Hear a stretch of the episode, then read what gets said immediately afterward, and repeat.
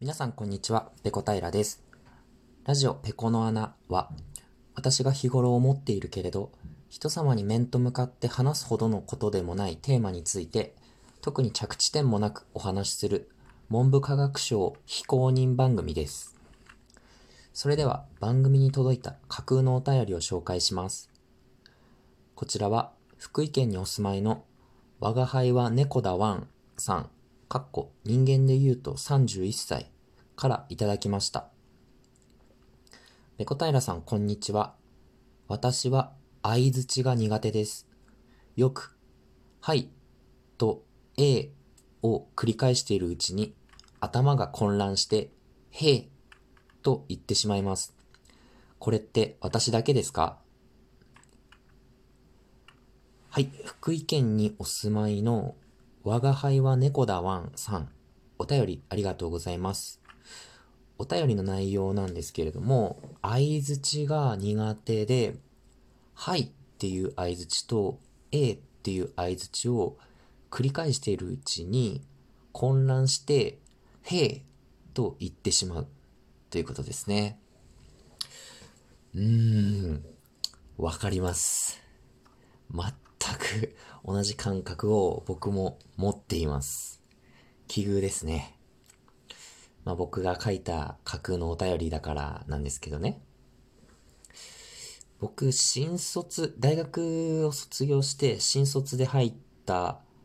えー、職場、そこで初めて配属された部署っていうのが、窓口対応だとか電話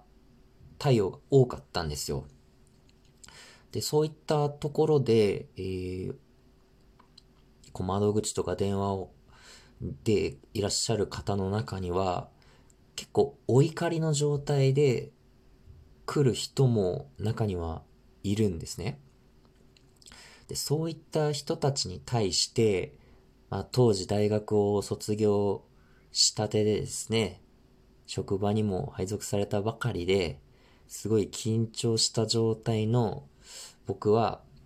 丁寧に丁寧に相づちを打とうとして、まあ、はい、はいとか、ええとか繰り返すんですけれども、このはいとかええが、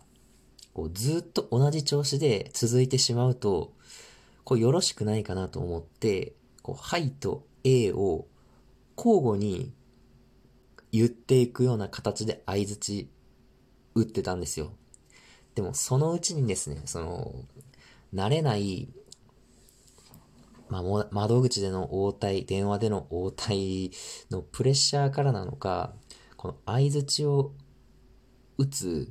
時にですね、このはいと A を繰り返しているうちに頭が混乱してきてしまって、ついつい、へえって出ちゃうんですよ。へえって、いや、お前、江戸の小話に出てくる小僧かよっていう感じなんですけれども、これは時々やってしまって、その目の前のですね、応対している相手に、ん？って思われることが時たまありました。それから、このラジオの配信。僕このラジオトークの配信を2週間くらい前から始めて、ライブ配信なんかもあの、時折やっているんですけれども、この生配信の中で、さあっていうのと、はいっていう、まあ、いわゆる編集点みたいな言葉がありますよね。これも使い慣れてないせいか、このさあっていうのと、はいっていうのが混じって、さいって時々言っちゃうんですよ。生配信の時は、あの、その言葉が流れていくので、まあ、しょうがないんですけど、この収録の時は、サイって言っちゃったら、うわーってなって、もう、その録音したやつは、もう、お蔵入りになっちゃってます。相づちって、本当に難しいなって思うんですよね。その僕が以前いた職場でですね、クレーム対応する、クレーム対応もする部署にいたこともあるんですが、相手に対してこう話を聞く姿勢、相づちの仕方一つで、怒っている相手の怒りを鎮めることもあれば、さらに火を注いで炎を大きくしてしまうこともあったりするわけで、その非常に聞く側の姿勢がですね、こう話し手に与える影響っていうのは多いんだなって、大きいんだなっていうのをですね、当時思っていました。ラジオ配信っていうのは難しいですね。特に生配信。もう本当に始めてまだ2週間なんですけれども、居酒屋でこう気心の知れた友達と内輪話をするのとはもう訳が違って、この語りかけているスマホの向こうには顔も知らない様々な年代の方がいらっしゃるわけじゃないですか。自分と違う考えの方に自分の考えがうまく伝わるようにするにはどんな話し方をすればいいんだろうっていうことについてこの配信を始めてから再び考えるようになってきました。今のところですね、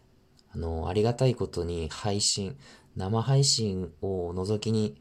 来てくれ、くださった方には好評をいただいてるんですが、さらに多くの新規リスナーを獲得すべくですね、今後も